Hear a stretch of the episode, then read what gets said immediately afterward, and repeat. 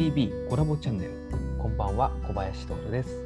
この番組は CBD ブランド CBD 歌舞伎を立ち上げた日本生まれ日本育ち俗に言う普通の男性の吉田理央小林徹が CBD に関するテーマをゆるい雑談形式でお伝えする番組です。今日は東京の CBD ショップ紹介、えー CBD コーヒーに自分ちょっと行ってきました。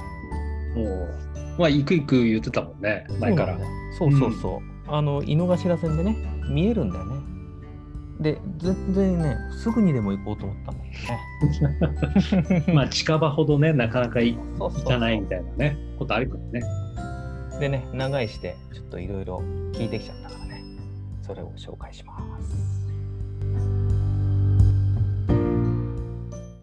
小浜東大前の CBD コーヒーに行ってきましたであの井の頭線のねその小浜東大前を通過するときにちょ角のとこにその白いお店があってでね上から見えるんだよね線路から。で渋谷に行く用事があったからちょっとね途中下車してね行ってきました、うんうん。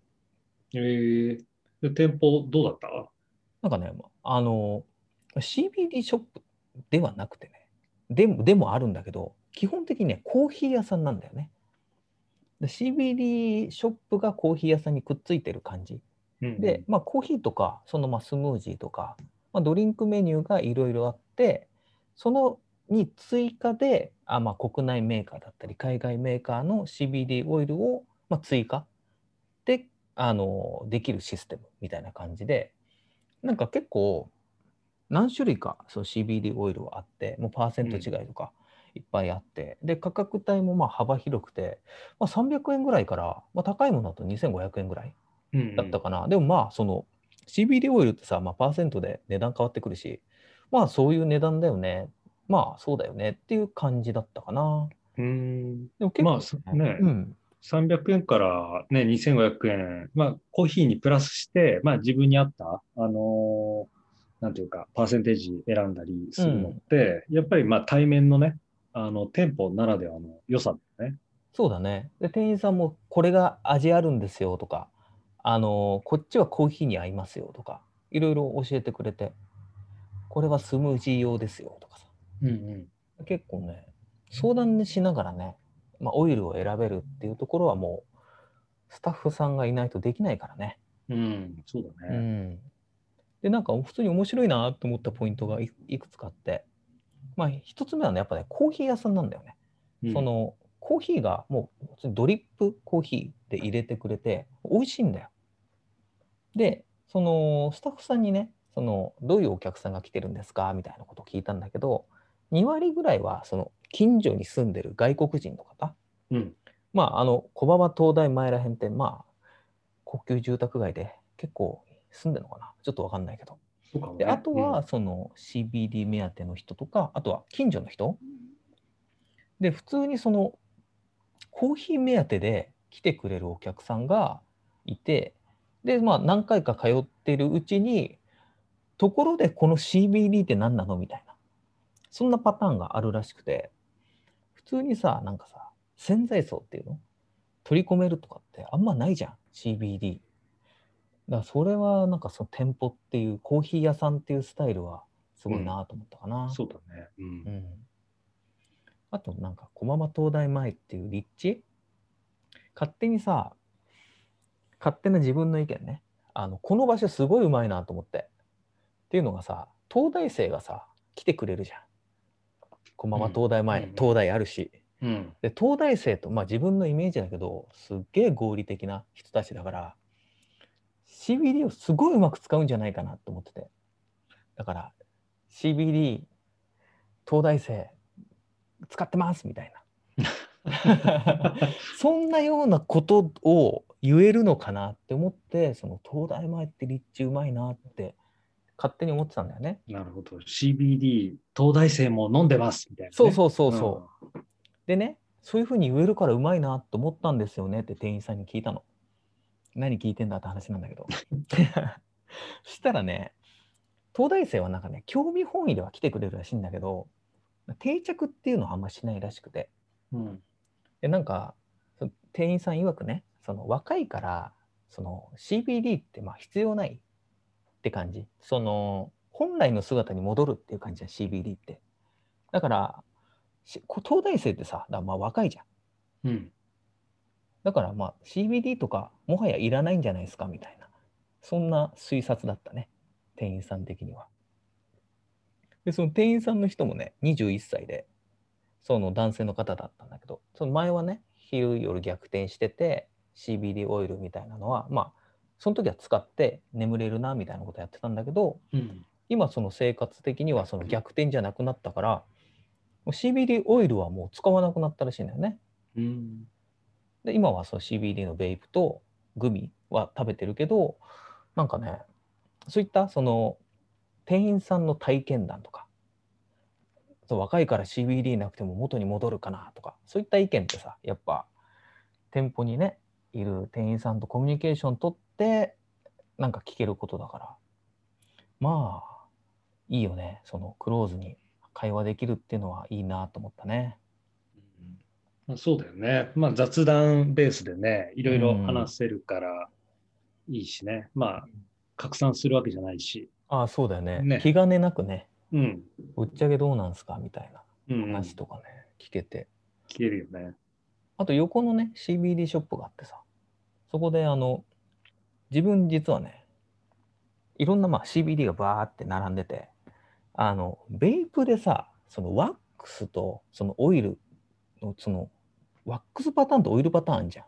はいはい。実はね、俺分かってなくて、うん。それをね、あの、普通に丁寧に教わるっていう。もう店の邪魔してんじゃねえよみたいな感じだったんだけど、まあ、ちょっとね、午前中かな？平日の午前中でたまたまお客さんもいなくてですね、うん。ついついね、長居しちゃったよっていう感じでした。なるほど。そう、とても良かったよ。うん。優しいし、店員さん。うん。りゅうくんも、どうだっけ？ヘルシー東京さん、あ、そうですね。行かれたことがっていう。京。うん。あれは神宮前だったかな？あ、にある、うん、ところで、えっと、原宿から歩いて行けるところだったと思うんだけれど、まあ今から半年ぐらい前かな、2020年度に確かが行って、うん。で、まあヘルシー東京も店舗であって、結構その時も店員さんと確か話したなっていうのを今聞いてて思い出しうんうんうんだね。うん。まだやっぱり CBD 自体は結構ニッチな、あの、えっと、もの、まあ領域なんで、結構やっぱ親切にね、いろいろ教えてくれるっていうのが、まあ CBD の良さだったりするよね。そうだね。うん。で、そこはね、あの、抹茶にね、CBD を入れるっていうあそうなんだのがあ。って、うん。で、抹茶とコーヒーを頼んで、うんで、ちょっと飲んでみたんだけど、まあ、うん抹茶もね、すごく、あの、CBD とよく合って、味に違和感はうんあんまなさそうだよね。あ全然ないね。うん。うん。そういうのがあったね。で、来てる人たちはね、ほんとね、あれ、まあ、ヨガをやってるような人たちだね。実際になんかあのヨガマットみたいなの持ってる人たちとあもか、う絶対それヨガだね。あそうそうそう、うん。で結構なんていうのかな健康意識の高そうなうんうん。うんあの方々がそこの店舗で、えっと、いたりねしうーたな、ん。あと結構あのなんだろうガトーショコラに CBD オイルをかけるみたいな商品もあって、えー。うん、結構いろいろ商品展開はされているのとそこはオリジナルで、えっと、オイル CBD オイルを販売してる棚もあったりですね結構、うん、スタイリッシュなお店でしたね。店舗いいね。そろそろね、CBD 株区も店舗考えた方がいいんじゃねえかなと思うんだけど。そうだよね。まあデジタル店舗かな。ですね。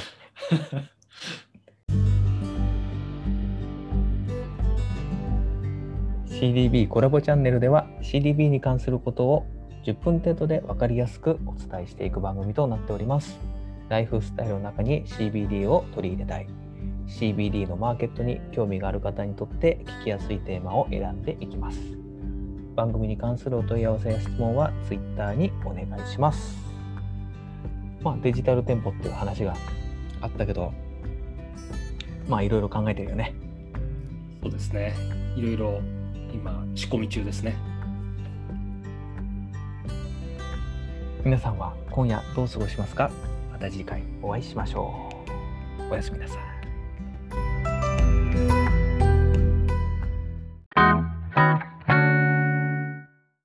OK ですはい。やっぱ疲れちゃうね、3本。そうだね。1回につき3本ぐらいずつね、ね収録してるから。よし。じゃあ、いっか。このまま、あれかな。もう12時だね。そうだね。ああ。